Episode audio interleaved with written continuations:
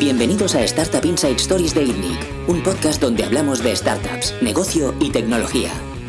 Bienvenidos una semana más al podcast de ITNIC. Yo soy Bernat Ferrero y esta semana estoy con Javier Arroyo de Smartic. ¿Qué tal, Javier? Hola, Bernat, buenas tardes.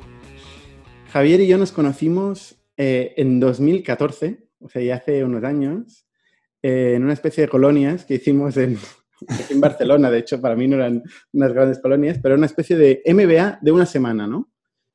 Sí, era con los premios Emprendedor 21 que organizaba Caixa Capital Risk y, ahí estuvimos una semana recluidos estudiando. Estuvimos ahí estudiando y tal. La verdad es que fue, fue muy interesante. A mí me encantó la experiencia.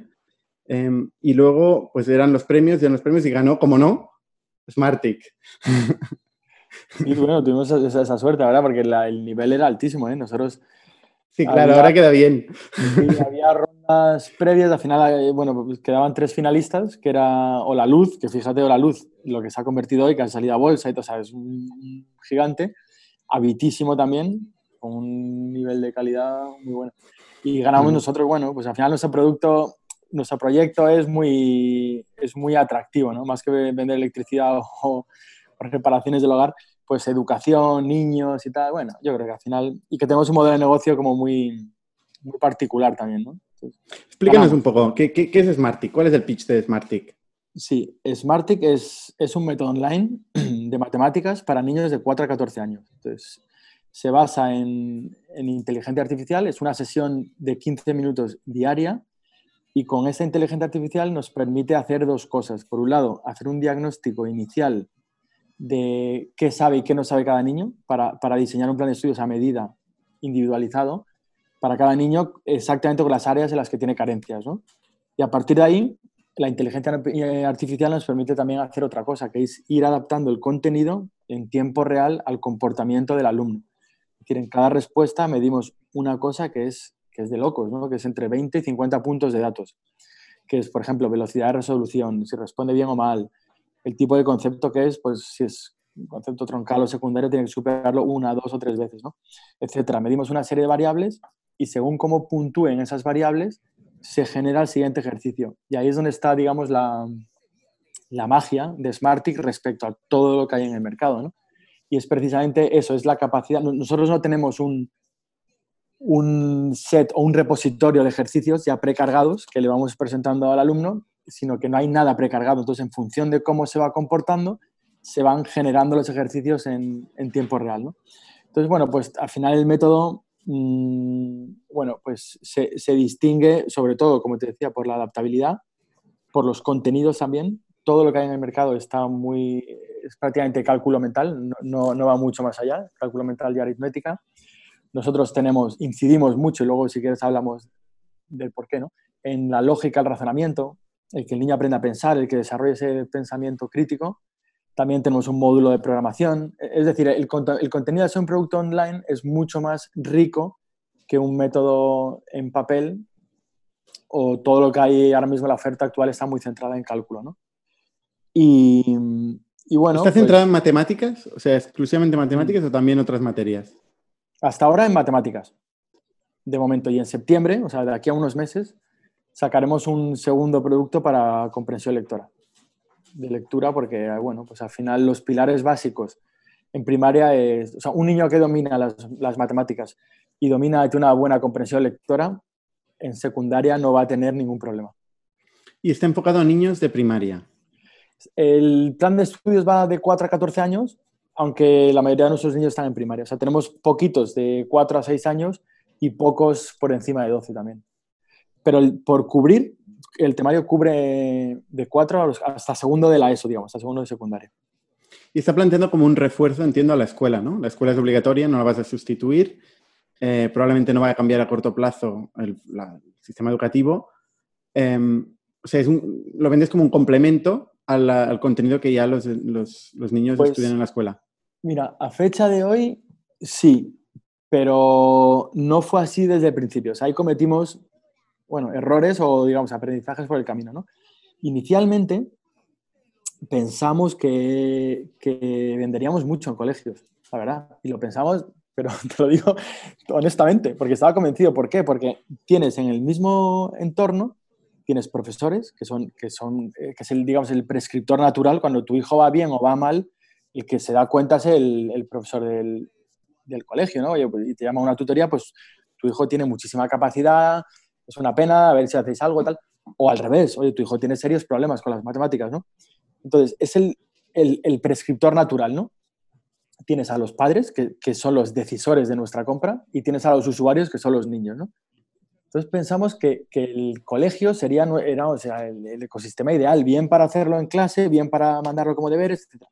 Y un absoluto fracaso, ¿no? Como tú dices, el sistema tradicional es lento a la hora de tomar decisiones, es inmovilista, eh, los profesores no son las personas más, eh, más favorables al cambio, las matemáticas generan mucha ansiedad en muchos profesores de primaria, porque ya ellos de niños pues tampoco era su materia favorita, y luego pues son muy lentos, ¿no? Tomando decisiones, entonces en definitiva pues poco a poco fuimos virando hacia un modelo B2C totalmente, ¿no? Entonces el, el 92% de nuestra facturación son particulares que lo usan, lo contratan como complemento al, colegio.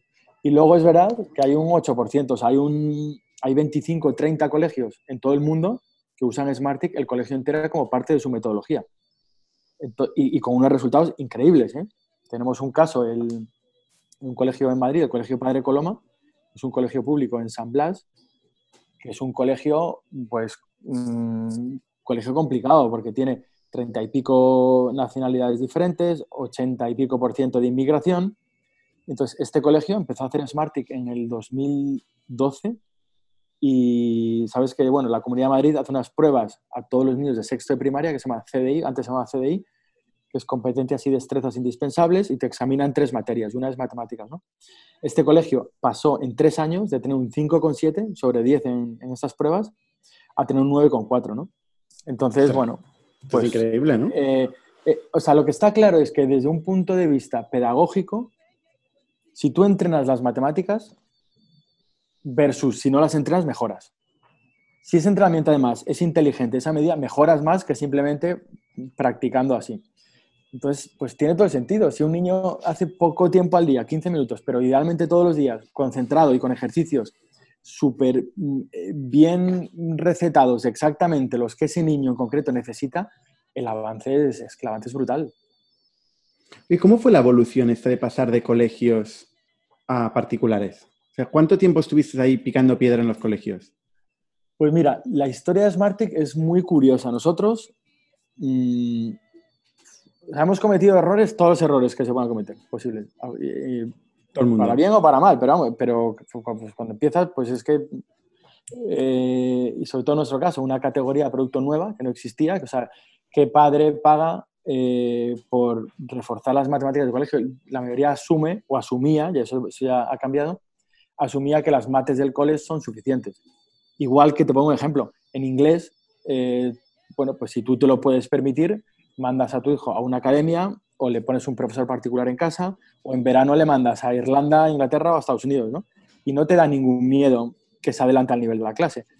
Eso en matemáticas no ocurría y ya está empezando a ocurrir. Ya los padres están empezando a ver que si tu hijo va muy bien en matemáticas, o sea, eh, que, tus niños tengan una base fuerte en matemáticas es equivalente a que van a tener más oportunidades en el futuro. Entonces los padres ya claramente lo ven e invierten en matemáticas al margen del colegio. ¿no? Entonces, cuando te remontas a los orígenes, que pues hace 10 años, no era obvio, es una categoría de producto nueva, no, no existía nada, no, no había mmm, nada parecido. Bueno, pues... Seguro que no, porque yo, yo, me acuerdo jugar de pequeño en juegos de, de ordenador, de, de, matemáticas y tal. O sea, eh, juegos de, de CD-ROM, digamos. A, a, lo mejor había ejercicios, había, bueno, lo que había era el, los famosos cuadernillos rubio en, en papel, existen métodos y centros físicos, las academias físicas existen de toda la vida y luego existía Kumon también, que es un método, existe, japonés, donde los niños van a un, centro físico y van allí un día a la semana o dos días a la semana y hacen los ejercicios, ¿no? Y luego también eh, online, pues hay muchas webs donde tú tienes ejercicios, pero un, una web donde haya, una metodología mmm, rigurosa, que tengan que hacerlo todos los días, etcétera, no hay. Lo que hay pues son webs donde tú te puedes conectar un día y hacer tres horas, como no conectarte en, tres semanas, ¿no? Pero no, no, no, no, sigue una metodología.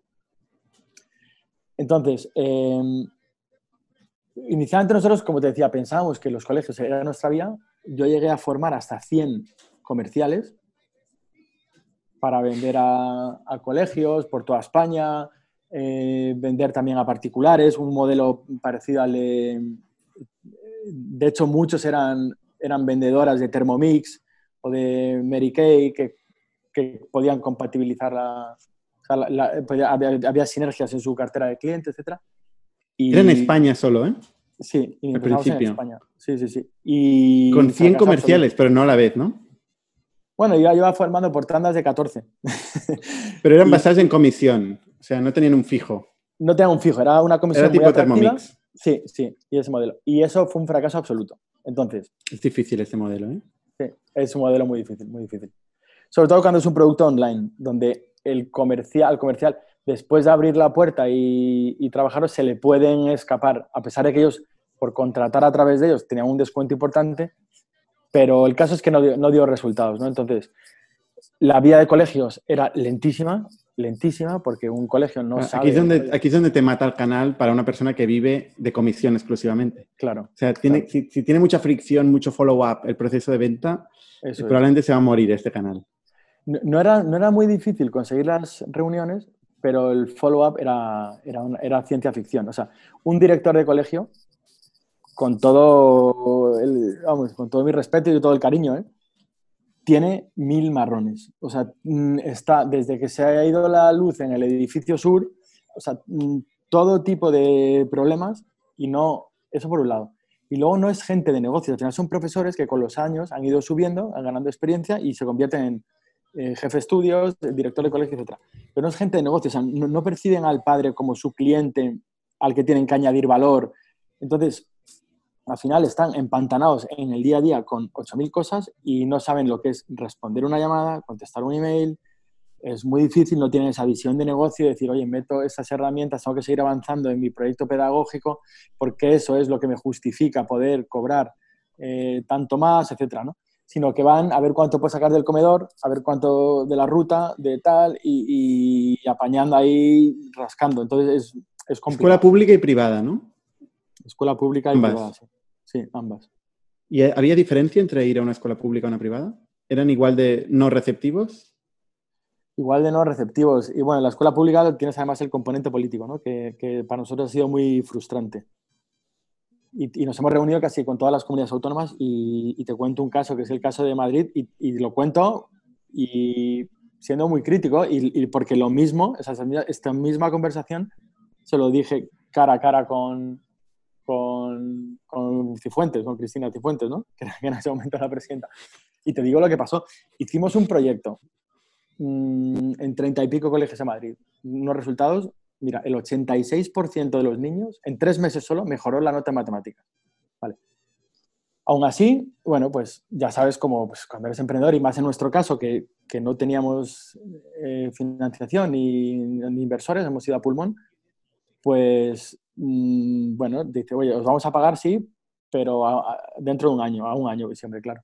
Entonces, pues para hacer eso, vamos a hacerlo, vamos a rescalarlo hacia abajo y vamos a hacerlo en tres colegios. Lo hicimos en tres colegios. Unos resultados increíbles, tan buenos.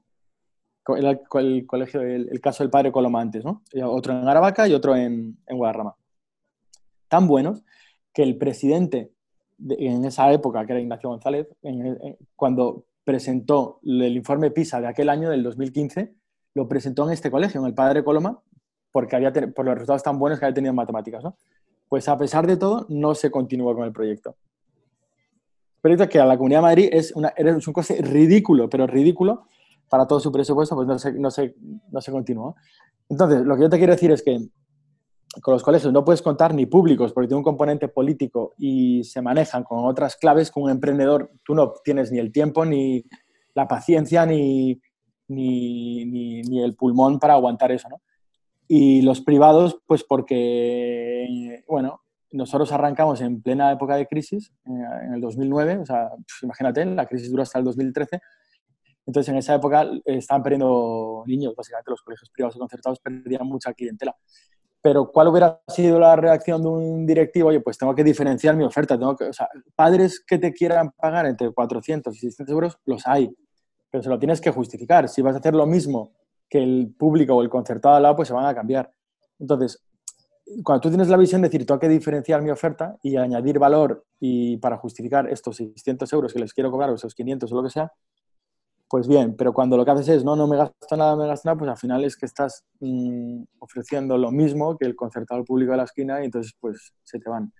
Entonces, en esa época, claro, eh, estamos hablando de aquella época de la, iba a decir la crisis más grave de la historia hasta que ha llegado lo del virus, pero em, claro, nosotros tenemos que, necesitamos velocidad, necesitamos ventas, necesitamos facturación, necesitamos crecer, ¿no? Entonces, la vía de colegios no nos fue válida en ningún momento.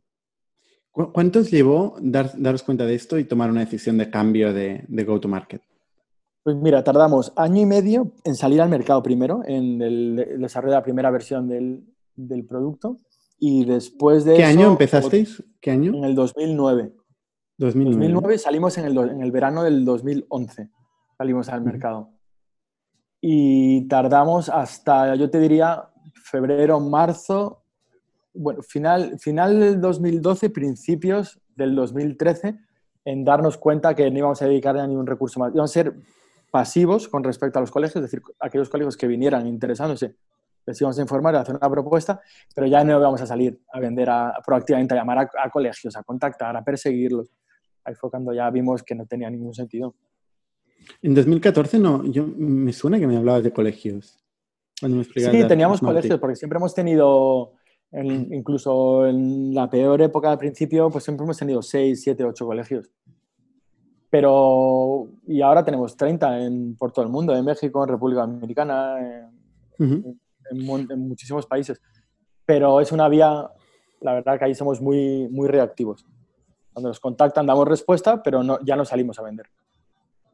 ¿Y cuáles son los unit economics de, de Smartic? ¿Cuánto paga un, un padre? Mira, el precio medio es un modelo de suscripción mensual, trimestral o anual. Tú cada mes, cada trimestre o cada año se va renovando tu suscripción. Tú te, suscribes y, cuando quieras te das, de baja, ¿no? Vale, el precio medio es una matriz de doble entrada, ¿no? Con descuentos por número de hijos y por periodo de permanencia, o sea, por un mes, tres meses o doce meses. El precio medio es en torno a 30 euros mes, niño, ¿vale? Que es más o menos la mitad. Está en línea con una extraescolar la mitad de lo que te puede costar eh, métodos más tradicionales como puede ser Kumon y una tercera, cuarta parte de un profesor particular. Eso es más o menos nuestra referencia de, precios.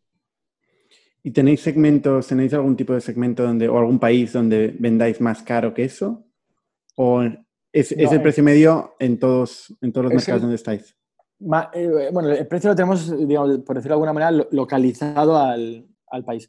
En España es un precio medio de 30 euros en Estados Unidos es más caro, es 40 euros, y Latinoamérica es un poquito más barato, es como 25, 24, 25 euros. Vale, ¿Y, el coste de servir un cliente? ¿Qué puede ser? Porque esto es un puro, puro contenido y ya está. El modelo de negocio de Smartic es, es muy peculiar, ¿no? Es un modelo, digamos, de, que, que, tiene, que genera mucha caja, y con márgenes altos, ¿no? ¿Por qué? Pues porque nosotros ofrecemos una suscripción mensual, trimestral y anual. Más o menos el 50% contrata tres meses, 25% un mes, 25% un año. ¿Esto qué quiere decir? Quiere decir que el, el 75% de tus clientes te están pagando de 3 a 12 meses por adelantado lo cual está muy bien cuando estás creciendo. O sea, en el fondo, lo que están es adelantándote caja. O sea, tienes que tener cuidado en el momento que te estanques o, que decrezcas, ¿no? Pero mientras tú estés creciendo y a los ritmos que crecemos nosotros, pues es muy bueno porque te van, te va, se va, las, las, operaciones se van autofinanciando. O sea, la empresa genera suficiente caja como para financiar toda su, su todo su crecimiento, ¿no? Eso por un lado. Y luego, eh, eh, una vez que tú, que tú cubres tus costes fijos, em, que son muy previsibles, que es básicamente nóminas, servidores y, proveedores, tienes muy, muy pocos costes eh, imprevistos o, variables, ¿no? Entonces, una vez que tú llegas al break-even, eh, cada alumno nuevo que entra pues tiene un coste pues muy bajo. Eso es lo que te iba a preguntar. o sea, el coste de servicio. De atención al cliente. Exacto. El coste de servicio del cliente N más uno, del cliente adicional, eh, es atención al cliente principalmente y ya está. Los servidores es irrisorio. no dais ningún tipo de servicio al cliente humano. Damos, tenemos un, tenemos un, un, servicio de atención al cliente muy potente, con, con eh, gente licenciada en, eh, en, pedagogía, en psicología, en magisterio, etc. ¿no?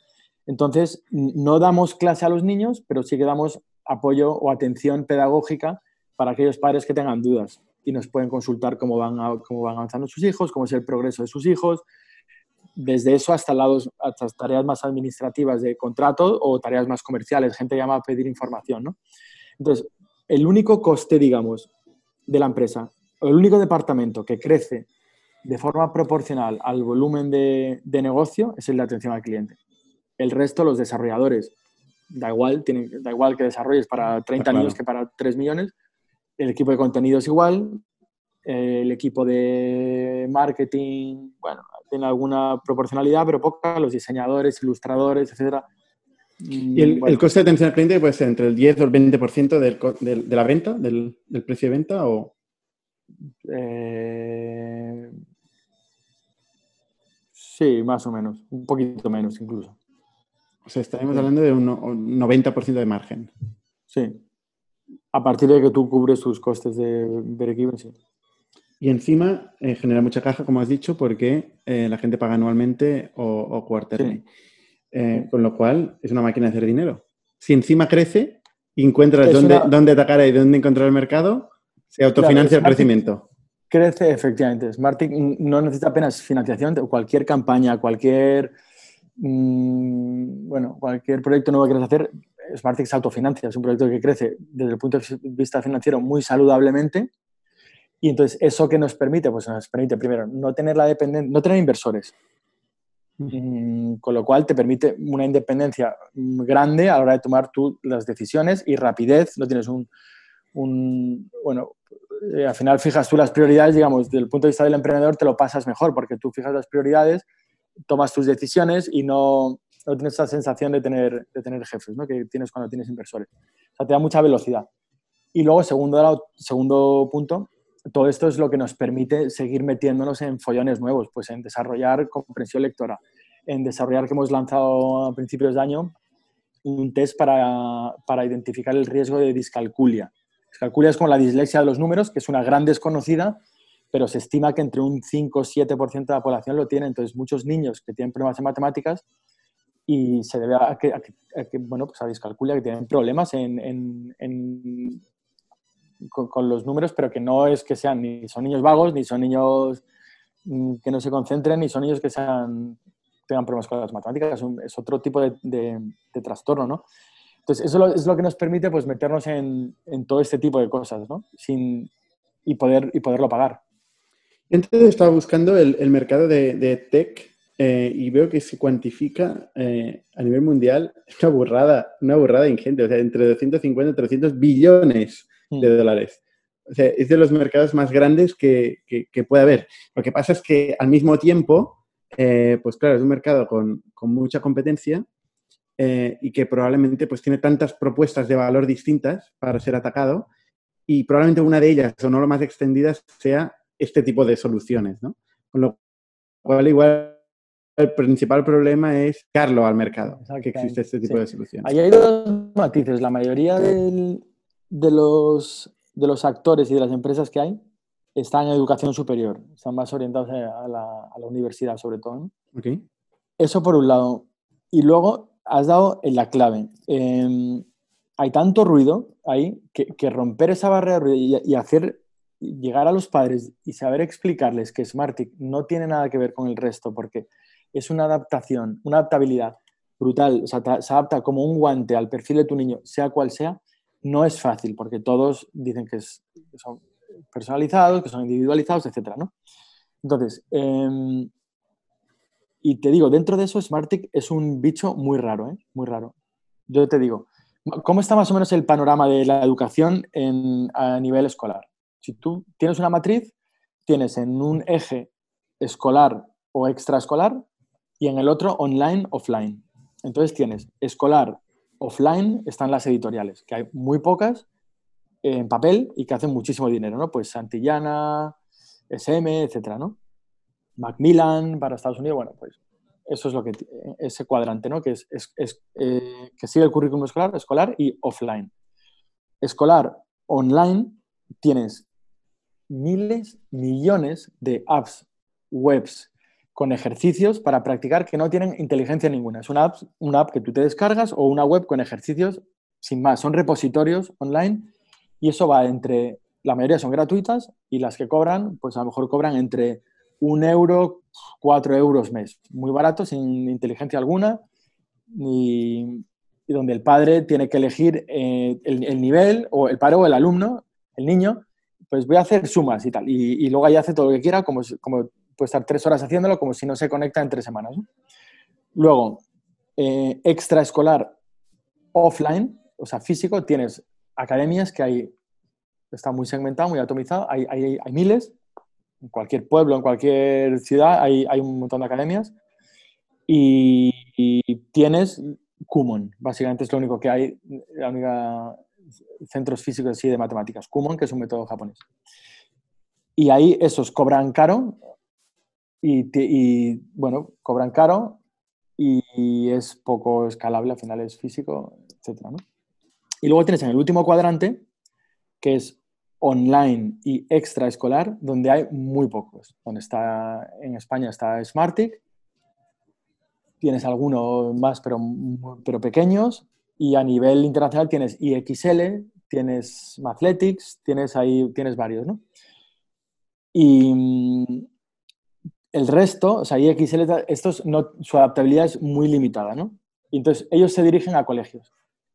Y, nosotros nos dirigimos primero a particulares y con un precio que es relativamente alto. O sea, media de 30 euros mes, que es un precio que es caro para Internet. La gente asocia Internet con, con gratis y lo poco que hay de pago, pues Netflix, Spotify y tal, está por debajo de 10 euros casi siempre, ¿no? Entonces, claro, nosotros para poder situarnos en ese cuadrante y con precios caros, tu propuesta de valor tiene que, tiene que estar eh, en torno a un producto único, un producto innovador siempre y mantenerte ahí y un servicio de atención al cliente excelente. Es decir, que, la, en general, que la experiencia de usuario sea excelente, tanto a nivel de producto como, como a nivel de, de, usuario, ¿no? de, de, padres. Y eso es lo que al final te permite que la gente se quede mucho tiempo contigo y que pague caro. Y yo lo que veo es que como, como tiene una componente de evangelización importante, pues es difícil vender con, muchos, con los métodos que normalmente vemos aquí en, el podcast, ¿no? que es principalmente search, gente que busca proactivamente este tipo de soluciones. Con lo cual, lo que hay que hacer es explicar. Para eso yo entiendo que el media, el PR, eh, pues puede funcionar muy bien. Yo creo que este podcast, por ejemplo, por cierto, tú eres un vendedor de, Thermomix. Si ahora estuvieras vendiendo a Thermomix, yo te lo he comprado ya, ¿eh? es súper bueno como vendedor, ¿eh, tío?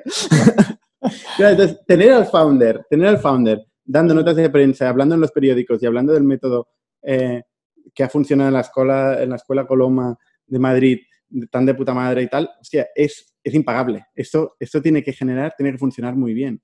Pero yo me pregunto, ¿cómo escala esto? Porque ¿cómo, una vez ya has agotado el poder que puede tener el media y la, y la omnipresencia en los medios y tal, una vez has conseguido eso, eh, que tampoco es fácil, ¿eh? Y he visto que, tu LinkedIn y tal, que está, está lleno, o sea, has conseguido mucha, mucha visibilidad en, en media pero el split típico de clientes nuevos, de nuevos usuarios que captas o, clientes, padres. mira, yo te digo, ahí hemos ido avanzando también porque llevamos ya muchos años y, somos muy, inquietos. Entonces estamos siempre probando, bueno, pues es que está en nuestro ADN, o sea, al final nosotros hemos sobrevivido porque continuamente estamos probando cosas nuevas, prueba y error, prueba y error, prueba, y error, ¿no? En el momento que te quedes estancado, olvídate, ¿no? Te van a pasar por la derecha.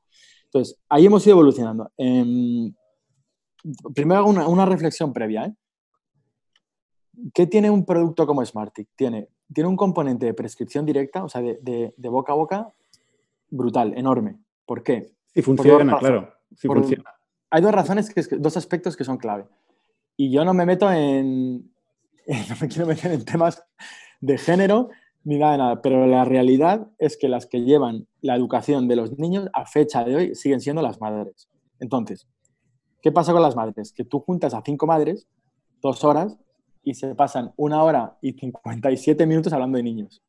Entonces, si a una madre le funciona muy bien Smartick, no, bueno, no te quepa la menor duda que se lo va a contar a todas sus amigas, en el círculo de sus amigas, en el WhatsApp de madres del cole, etc. ¿no? Tú juntas a cinco hombres dos horas y le dedican a los niños minuto y medio. Luego hablan de política, de trabajo, de deporte, de lo que Fútbol. sea. Fútbol. tal. Y, a los- y a los- ¿Qué tal los niños? Bien, bien, bien. Oye, pues y así con otra cosa, ¿no? Entonces, tiene dos Horribles componentes. tópicos, ¿eh? Pero bueno. Claro, sí, pero, pero es así. Pero las, las madres son muy de hablar de niños y, y son las que llevan la educación y los niños son muy imitativos. Si los niños ven que su amigo hace Smartick, ellos quieren hacerlo también, ¿no? Entonces, eso como partiendo de esa base. Vale, ¿cómo hemos crecido nosotros? Inicialmente, claro, no teníamos un duro para invertir en, ni en publicidad ni en nada de nada, pues hemos crecido mucho por, por boca a boca, ¿no? En cuanto pudimos, y eso lo tuvimos claro desde el principio, invertimos en, en PR, una agencia de prensa que nos moviera notas de prensa, que nos, que nos, bueno, pues nos sacara comunicados, nos consiguiera entrevistas, etc. ¿Por qué?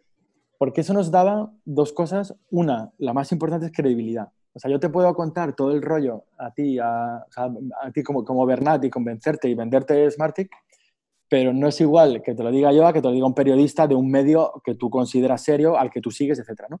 Pues eso nos da mucha credibilidad y a la vez notoriedad, pues nos da llegada a, muchos, a muchos padres, ¿no? Entonces, invertimos en PR desde, el- desde, desde los inicios, lo tenemos muy claro, y eso nos ha ayudado mucho. ¿Y cu- cuánto luego- puede costar eh, mensualmente invertir en PR? Nosotros, ¿En los inicios? eh, pues eh, mil euros al mes. Entre 600 y mil, y mil euros al mes. Con no eso- es- ¿Y con eso qué consigues con mil euros? se gasta mucho más dinero startups- en startups, en, en- en cosas que no les dan resultados, que, que en esto que a mí me parece el mejor dinero invertido del mundo. Vamos. Con esto se consiguen, bueno, tú vas, nosotros tenemos un plan de, de contenidos, cada tres semanas sacamos una nota de prensa en función de pues, debates del momento, pues no sé, hay un debate que, que puede ser muy típico al principio del curso de deberes sí, deberes no, o cuando llega el verano, ¿deberían hacer algo o no deberían hacer? Pues hay, hay temas como temporales y luego temas de noticias, pues si el gobierno saca algo, si ha salido un estudio de no sé, o sea, bueno, entonces ahí sí que nos estrujamos la cabeza para continuamente sacar temas interesantes, porque, hombre, al principio te sacan los medios como una startup nueva, española, educación, niños, tal, les hace gracia, pero esa oleada la, la acabas, la agotas pronto. Y luego pues ya tienes que generar, y ahí nos esforzamos mucho en generar contenido relevante que sea interesante para los medios. Y eso pues nos ayuda a conseguir muchas entrevistas, en tele, en radio, en prensa. Entonces, Entonces empezaste eh, con PR y luego Luego pasamos a, a empezar a invertir en, en SEM, en, en Google AdWords sobre todo. No nos resultó muy allá por una razón, porque eh, Smartick opera un nicho de mercado al final, que es matemáticas de primaria online para niños. Entonces es, es muy nicho. Entonces, una vez, digamos, es una palabra, es barato, porque es una palabra poco competida esa, esa keyword, pero no hay volumen. no hay volumen. Entonces tú al final mm, quieres crecer pero, y echas más gasolina, pero lo que haces es en- en- encarecer el coste de, de adquisición, pero no, no ya no llegas a más padres porque ya no hay más. Entonces no nos ha funcionado. Facebook eh, nos ha funcionado y nos funciona muy bien. como un Instagram. canal de- Instagram ahora también. No, no es un canal tanto de venta, pero sí que, bueno, empezamos poco a poco, la gente eh, está ya más en modo compra en Instagram, que hasta hace poco no, no era tan así. O sea, lo, lo que mejor nos funciona es Facebook y en España, en Estados Unidos y en Latinoamérica es, eh, también nos, nos funciona muy bien, ¿no? Ahí sí hay volumen, ahí podéis meter pasta y conseguir clientes. Sí, sí, ahí se puede meter pasta, conseguir clientes y además la segmentación es muy buena. muy buena. O sea, mm, es- Bueno, madres, es un canal madres. es- claro, es un canal muy de mujer también, muy, muy eficiente, mucha madre, mucho, entonces está segmenta muy bien Facebook y, y ahí también hemos ido aprendiendo. Hemos ido, ahí hemos pasado de, de tener primero anuncios de producto, pues solo 15 minutos al día, 94% de los niños mejora sus resultados, a pasar a, ya es- eso mismo, pero en formato más vídeo. y luego ya hemos, pasamos ya hace un tiempo a, a testimonios, que es lo que mejor nos funciona. Cuando una madre ve a otra madre mm, contando su caso y, se ve reflejada, pues eso es lo que mejor funciona, ¿no? Y siempre, siempre, siempre, siempre usamos testimonios reales. clientes nos llegan cada semana, ¿eh? muchísimos emails de, de, padres dándonos las gracias por haber cambiado el futuro de sus niños, porque están encantados, los resultados son muy buenos. Entonces, a muchos de ellos, pues les hacemos una entrevista, lo grabamos en vídeo y están encantados luego de que lo, lo usemos para promocionarlo. ¿Y cuántos meses, cuántos meses, en cuántos meses recuperáis, digamos, la inversión de un nuevo cliente? yo te diría que en mes y medio. ¿En mes y medio? En mes y medio, casi con el primer ticket de, sí, sí, en mes y medio. ¿Y por qué no inviertes más? Porque sí, bueno, lo, Esa es la pregunta clave, la pregunta de la velocidad, ¿eh? eh sí, con, eso me, desvelo casi todas las noches. Pues porque cuando, hemos hecho pruebas masivas de, multiplicar el presupuesto por 10 y no da resultados. Al final esto lleva sus... Parece que no. Tú puedes acelerar un poco, pero todavía... O sea, vamos a ver, SmartTech tiene noticias buenas y noticias malas. Lo bueno es que es un producto excelente, unos resultados muy buenos, crecemos por encima del 30% cada año, y súper rentables y, muy bien. Lo malo es que todavía a fecha de hoy no hemos encontrado la palanca con la que tú dijeras, mira, mira, pues voy a levantar... Multiplicar por 10. 20 millones de dólares y, y, ya sé en qué tengo que gastármelos para multiplicar eso por 10 o por, por 50. Entonces, a, yo, a, mí mismo me dan ganas, a mí me dan 20 millones de euros, que benditos sean, y no sé en qué gastármelo. Que eso es un problema. Es un problema porque bueno, pues no, depende de lo que quieras hacer en la vida. Claro, bueno, pero... que esta es la otra pregunta que te haré también. Claro, si tú quieres crecer eh, muy rápido, en, eh, en SmartTech no es posible. O sea, con un modelo en educación no es posible porque tiene un componente de credibilidad de boca a boca y de ir construyendo que no es Porque el año pasado, ¿cuánto, ¿cuánto habéis podido facturar? Facturamos 6 millones el año pasado. 6 millones. Y el EBITDA, no sé si lo explicas, ¿eh? bueno, al final es público del registro mercantil, pero, sí, bueno. lo cuentas normalmente. Y es que soy muy preguntón. Normalmente no, no, lo contamos, pero vamos, sí, con un, margen alto, que todo eso al final es lo que nos sirve para seguir contratando gente y seguir, seguir aumentando el equipo. Pero vuestro enfoque es seguir reinvirtiendo en el crecimiento a tope. sí, sí, sí. sí. Nosotros cada cinco semanas sacamos una versión nueva y, financiamos toda la expansión internacional. Financiamos, nosotros ya hacemos tele desde hace ya tres años, campañas en, en, televisión a nivel nacional. Todo lo financiamos nosotros y seguimos incrementando el, equipo, seguimos eh, metiéndonos en proyectos muy punteros, muy novedosos, en los que el retorno no es ni evidente ni es a corto plazo, pero creemos que es la vía por la que hay que ir. ¿no? Pues al no tener la presión de la cuenta de resultados de de los inversores de recuperar su inversión, pues nos permite ah, trabajar en aquello que creemos que va a mejorar la educación.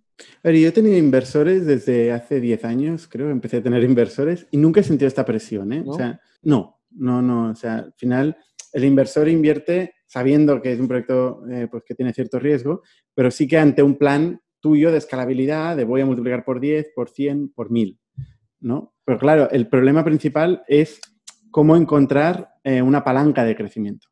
Que hay muchos negocios que, se plantean unas palancas y luego levantan pasta y no funcionan, ¿eh? Las palancas, de hecho, es la mayoría. Es la mayoría. es la mayoría. Eh, pero, pero sí que, o sea, por ejemplo, tú te puedes plantear crecer en productos, crecer en segmentos, crecer en mercados, ¿no? Puedes decir, oye, lo que estoy haciendo en España, pues lo podría hacer en Singapur, por decir algo, ¿no? Pero esto no lo has dicho. Sí, sí, sí. Nosotros eh, nosotros tenemos miles de niños en 100 países, ¿eh? aunque, aunque la mayoría se concentran en seis mercados, que es España, Estados Unidos, México, Colombia, Reino Unido y Sudáfrica. Entonces ahí es donde nos, ahí donde nos centramos principalmente. Y, ahí sí, sí, también tenemos un tenemos agencias de PR, invertimos mucho en marketing digital, eh, en algunos hacemos tele, en otros no. Entonces, sí, o sea, básicamente, mira, el crecimiento de Smartic viene a través de dos vías. Vía producto, o sea, desarrollar, bueno, seguir mejorando el programa de matemáticas, sacar programas nuevos, como es el, de lectura, uno muy potente que tenemos de, de entrenamiento cognitivo a través de juegos, pues entrenar la memoria, la atención, etcétera, ¿no? Y luego, vía expansión internacional, pues replicar la historia de, éxito, digamos, que hemos tenido en España, replicarlo en estos cinco mercados. Y en Estados Unidos, que es un mercado enorme de más de 300 millones de personas, eh, ¿cómo funciona la expansión? Vamos creciendo y crecemos lento. Al final, nuestra captación, digamos, Smartick es un modelo, muy, un modelo de negocio muy, muy eficiente en costes nuestro, nuestro crecimiento en Estados Unidos, toda la captación la hacemos desde aquí, es, marketing online con una agencia de, de, PR.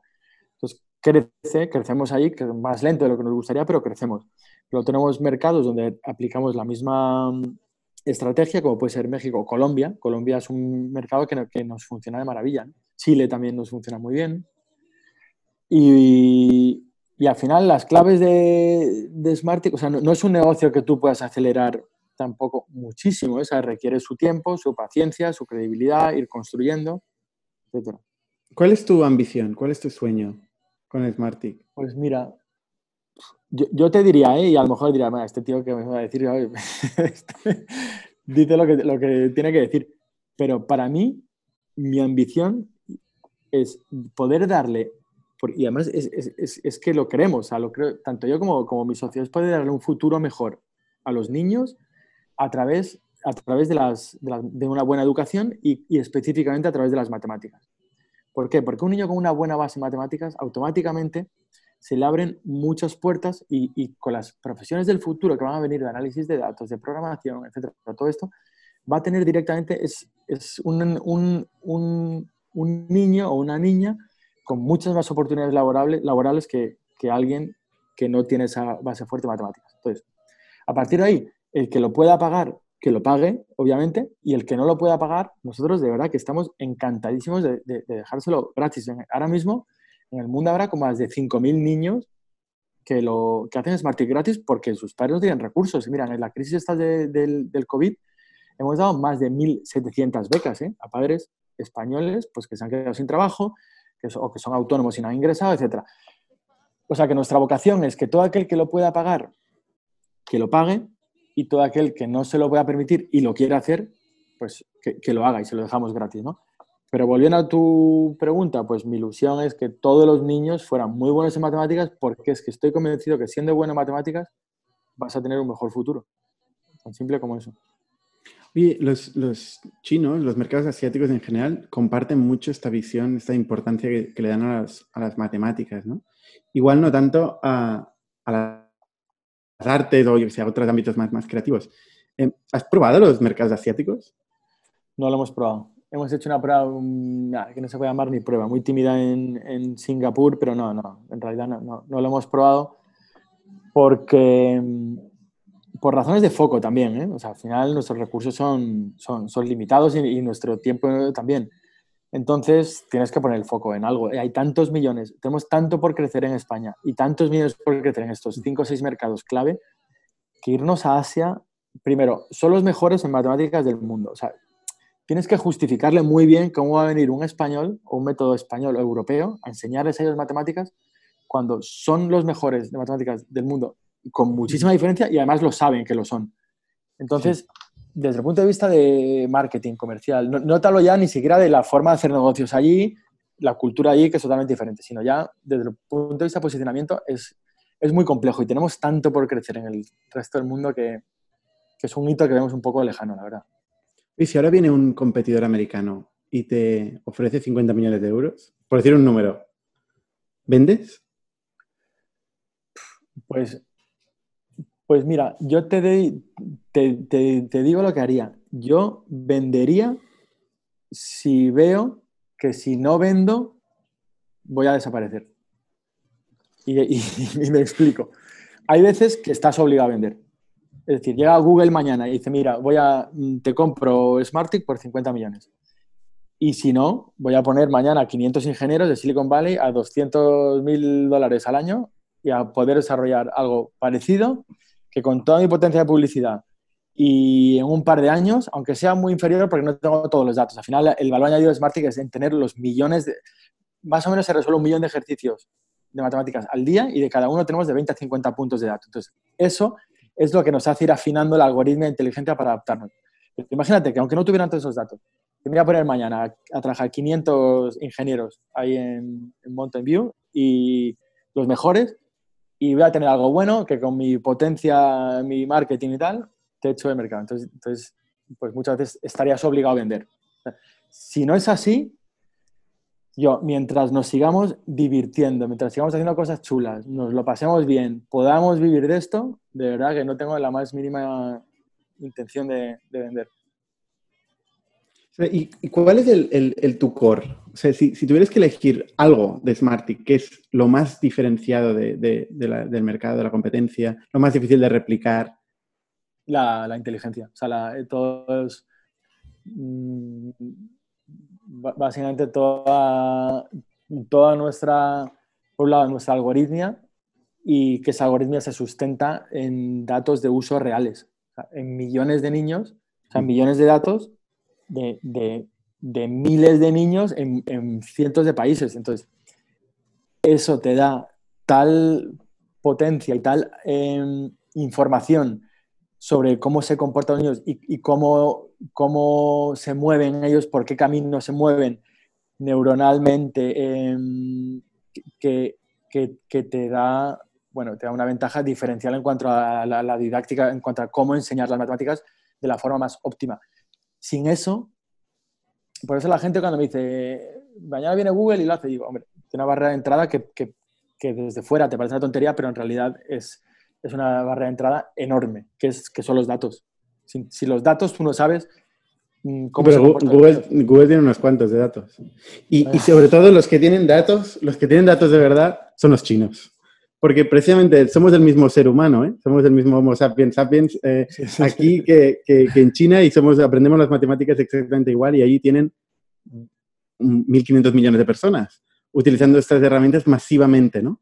no por, no por algo Tencent o, Alibaba o este tipo de compañías han, invertido billions en este sector, precisamente en eso. Porque, porque me hace gracia que digas esto de, de el volumen de data y el aprendizaje ¿no? de, muchos, de muchos alumnos, porque ahí los chinos dan miedo. Miles de, miles de, niños tienen ejercicios de matemáticas, sí, los chinos lo tienen, pero Google no lo tiene. Google no tiene un producto de matemáticas donde tenga miles de niños. Entonces, llegar a ese punto, pues les llevaría un tiempo, claro. Vamos, si se empeñan, ya te digo que lo harían, claro. ¿Tú crees que al final, eh, en el futuro, van a haber clases, van a haber escuelas? ¿Cómo, cómo hacer? No sé, seguro que piensas todo el día en ello. Pienso, mira, yo, yo creo que lo que sí va a cambiar radicalmente es la universidad. O sea, yo creo ahí es donde vamos a ver los cambios mayores. yo, no me imagino, es que ni, ni, ni por un instante, que dentro de 10, 15 años va a haber niños que vayan a una clase a que un profesor les cuente algo ellos estén allí y estén tomando apuntes, bien, me da igual, en la tableta, en el ordenador, eh, en el papel, como sea. Pero es que no, es que, es que no lo visualizo, ¿sabes? Es que no, no me lo imagino. Cuando tú tienes ya curseras de la vida, edX, tal, donde tú te puedes formar en habilidades, trazarte tu propio itinerario y donde cada vez estás viendo que desde empresas pues como Amazon o Google se valora más las habilidades y las capacidades más que los títulos, ¿no? El estar seis años o cinco años en la universidad memorizando, recibiendo información, pues, yo, ya no, yo no, no, me lo imagino. Y luego a nivel de colegio, yo no creo que vaya a haber una revolución, habrá una evolución en la medida en que que integrar metodologías personalizadas, pues como Smartic, dentro del día a día, es decir, que el profesor cambie totalmente su rol. De, ahora mismo el profesor es un transmisor de conocimiento. A los niños les enseña conocimiento. El profesor tendrá que pasar a ser un facilitador del aula donde se apoyen en este tipo de herramientas personalizadas para que entrene a los niños a cada uno a su nivel. Hay una clase en grupo, pero luego esa labor de trinchera se la hagan programas que lo van a hacer mucho mejor que él, toda la atención a la, diversidad lo van a hacer mucho mejor que, cualquier persona. Y el profesor se eleve un poco y, se dedica a tareas de, mayor valor añadido. ¿no? También hay que reforzar mucha parte de las emociones, eh, el aspecto socioemocional. Bueno, yo que hay una serie de habilidades que, que son las que van a demandar los niños, eh, las que les va, les va, a hacer falta a los niños en el futuro, como es, por ejemplo, el pensamiento crítico. O sea, antes, bueno, pues el que más sabía, el que más era capaz de memorizar, de retener, pues era los alumnos brillantes, ¿no? O los profesionales brillantes. Hoy en día, si es que en una mano, o sea, en la palma de tu mano, un smartphone, tienes toda la información. Entonces, ¿qué habilidades van a requerir? pensamiento crítico, el saber relacionar lo que una fuente de información con otra, ser críticos, lo que me leo aquí hoy es cuestionarte cosas, pues esto me lo creo, esto no me lo creo, saber discriminar información relevante de la irrelevante, etc. Eso, van a tener otra serie de, habilidades de lógica, razonamiento, mm, hmm. eh, claramente una actitud de aprendizaje de por vida, ya no te vale, oye, estudié en el cole o terminé la universidad y ya cierto, estás estudiando toda tu vida, toda tu vida aprendiendo. Entonces yo creo que los colegios van a cambiar, pero van a evolucionar, mientras que yo creo que la universidad, el, modelo se va a romper. Pero es mi opinión personal, ¿eh? ¿Tú no me vengas a buscar dentro de 10 años, ¿eh? Tú estudiaste en la Autónoma de Madrid, por lo que he visto en LinkedIn, y estudiaste económicas, ¿verdad? Sí, yo estudié primero en el Colegio Alemán, en Madrid, y luego estudié en la Autónoma, eh, hice económicas, un año de Erasmus en Alemania, y luego, bueno, pues yo he dado muchos tumbos, he vivido en, como nueve años fuera de España, ¿no? Viví en Luxemburgo, luego en, en Bruselas, eh, también en Estados Unidos, en Londres, en Polonia, he vivido en, varios países. Fuiste consultor, ¿no? Em, Empecé trabajando en consultoría en, en, Accenture, que ahí fue donde conocí a, mi socio. Los dos somos maratonianos, así que luego pues nos hicimos amigos y quedamos los fines de semana a entrenar. Luego ya mantuvimos la amistad hasta que él luego se salió de Accenture, tiró, se fue a hacer INSEAD MBA en INSEAD y luego ya entró en Capital Riesgo, en Private Equity y, y luego él ya siguió por ahí. Yo seguía en consultoría, pero bueno, seguimos siendo amigos hasta que surgió la idea de, de Smartic. Y así fue o sea, que tu socio viene del, del, Venture Capital de Private Equity. Viene Curioso. claro, por eso yo creo que a lo mejor tenemos tanta manía también a, a los inversores, porque él estado en el otro lado. Entonces, pues siempre hemos intentado aguantar todo lo que hemos podido a, a pulmón antes que meter, que meter inversores. Luego trabajaste en una, empresa de media casualmente, ¿no? Sí, me uní a un proyecto que estaba empezando en marketing deportivo y, ahí, bueno, yo estaba la parte de consultoría y también hacemos eventos deportivos, eh, muy orientado al patrocinio, ¿no? Asesorar a grandes marcas, pues a Samsung, a Mercedes-Benz, en qué invertir y luego eh, implantarles ese, ese patrocinio, ¿no? No solamente en qué, qué patrocinar, sino también luego gestionarles ese, ese patrocinio y eso lo vendimos en el 2009 a un grupo de comunicación inglés, a WPP. Y bueno, pues con eso y bueno, con cierta capacidad de inversión y con los ahorros de la vida fue con lo que montamos Smarty. Muy bien. ¿Y, lo de emprender te lo habías planteado hasta el momento o fue la primera vez que pues, espontáneamente decidiste hacer eso? Yo, mira, ya hay mucha, ya hay, la verdad, mucha gente que, bueno, pues ahora me llega mucha gente y me escribe, ¿no? A través de LinkedIn y tal, sobre todo gente joven, ¿no? Que yo quiero eh, pues, hacer un máster en emprendimiento y cursos y no sé qué. Yo, yo, me lo cuestiono, porque al final el emprendedor se hace, ¿no? O sea, te haces en el día a día llevándote golpes y, levantándote y probando cosas nuevas y qué tal. Yo, en mi caso, yo no me considero una persona que naciera con vocación de, de ser emprendedor yo, de hecho, llevo una carrera totalmente orientada al multinacional, mundo corporativo, pero sin embargo surgió esta idea y la verdad es que no lo, bueno, pues, pues me, lancé a ello, pero no es que yo no es que desde pequeño tuviera y luego tuviera esa vocación o esa, lo tuviera clarísimo, yo quiero ser emprendedor, no sé en qué, pero quiero ser emprendedor, ¿no? Yo creo que al final te surge una idea, tienes que tener una idea buena, y, creértela y entonces lanzarte. Pero hay mucha gente que dice, no, yo quiero emprender, pero ¿en qué? No, sé en qué. Yo, pues no sé, lo veo un poco, un poco raro, les digo yo siempre, ¿no? Yo el proceso natural lo veo, al, lo veo al revés. Tengo una buena idea y me lanzo, creo mi idea y me lanzo, más que quiero lanzarme, pero no sé con qué. ¿Tuviste hijos en el momento de, de arrancar el proyecto? ¿Tuvo algo que ver? Cuando, cuando pues tuvo algo que ver, sí, sí, que al final, como todos los proyectos, siempre tiene una motivación personal, ¿no? Y pues cuando nacieron mis niños, cuando empecé a, de repente, a plantearte a qué colegio les llevas. Entonces, empiezas a leer sobre educación y, lees y, y, ves que todo lo que lees es, es pues son, son, noticias malas, ¿no? y luego especialmente matemáticas, que es una asignatura que a mí me divertía mucho en el colegio y todo lo que lees es que los alumnos españoles, que España va mal, en, el informe PISA, tuvieron resultados muy malos, ¿no? Entonces, pues... yo lo arreglo, y eso lo arreglo. Claro, te empezás a preocupar y dices, ¿cómo es posible que, que, en tan pocos años haya cambiado tanto el panorama? Que los niños, que es doblemente peligroso, porque está más que demostrado que un niño que va bien en matemáticas suele ir bien en el resto de asignaturas. Mm. Entonces, que un niño vaya mal en matemáticas y que estés oyendo continuamente de, un montón de padres de, a mí se me dan fatal las mates, yo es que no soy de números, yo soy de letras. ¿Cómo vas? Tú no eres, o sea, nadie nace genéticamente impedido para dominar las matemáticas de primaria, o sea, tú no eres de números ni, ni, de letras, ¿no? Entonces, mm. yo odio las mates, ¿sabes? Que son frases que, que, primero, se transmiten a los hijos sin darte cuenta, que jamás se debería decir eso delante de los niños, y luego lo segundo es que un niño que no vaya bien en matemáticas es que se le están cerrando muchas puertas en, en el futuro de esta nueva generación.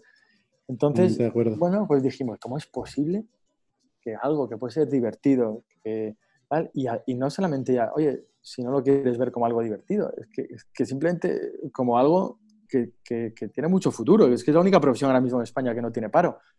Entonces, ¿cómo es posible que vayamos tan mal? Es que, es que, vamos, esto hay que cambiarlo y así fue como nos pusimos a pensar.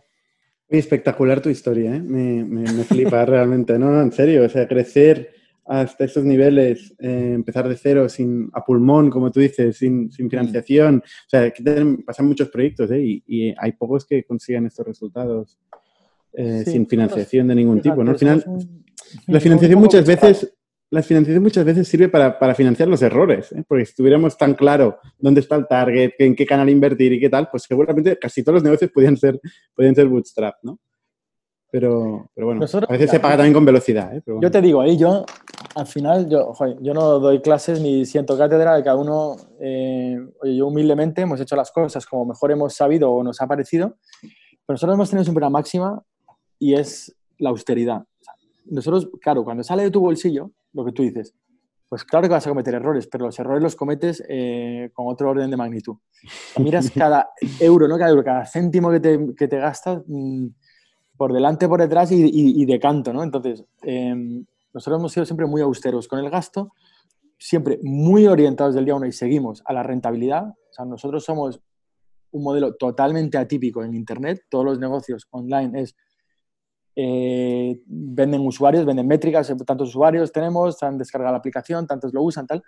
Vas quemando caja, haces una siguiente ronda, aumentas, sigues creciendo el número de, usuarios, vendes valor al siguiente inversor y, así vas.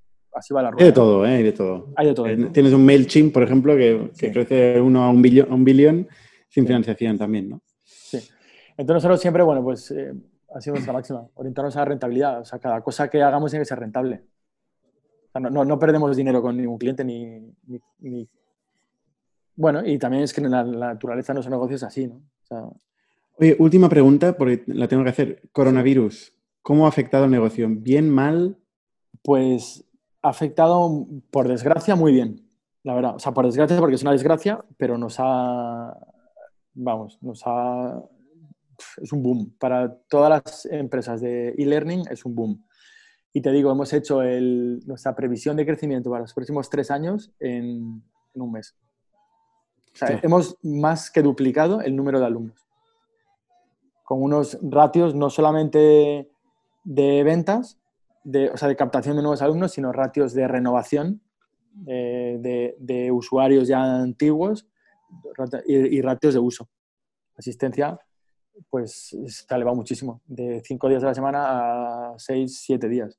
Entonces, no solamente hemos captado nuevos usuarios, sino que los que ya tenemos los hemos fidelizado, lo usan más y usan mejor la plataforma. O sea, que para nosotros ha sido un, un cisne blanco. Se habla de los cisnes, cisnes negros, pero también hay cisnes blancos. Pues menos mal, porque todas las otras empresas con las que hablamos, eh, pues la verdad es que están sufriendo, ¿no? Menos mal que hay algunos sectores, efectivamente, tech, eh, que, que, están creciendo, ¿no? Y learning en general. Mm. Oye, Javier, pues muchísimas gracias. Eh... Muchas gracias. Nos conocemos ya hace un montón de años y me alegro un montón de haber podido participar. Y te iremos siguiendo, no tengas ninguna duda. ¿Vale? Muchas gracias. Con todos los demás, hasta la semana que viene. Somos un ecosistema de Startups Tech de Barcelona, creadores de Camalún, Kipu y Factorial, entre otras. Ofrecemos más de 5.000 metros cuadrados de coworking a startups y organizamos eventos diarios para discutir negocio y tecnología hasta la saciedad. Desde ITNIC Fund invertimos en equipos con capacidad de construir grandes productos y negocios. ¡Te esperamos!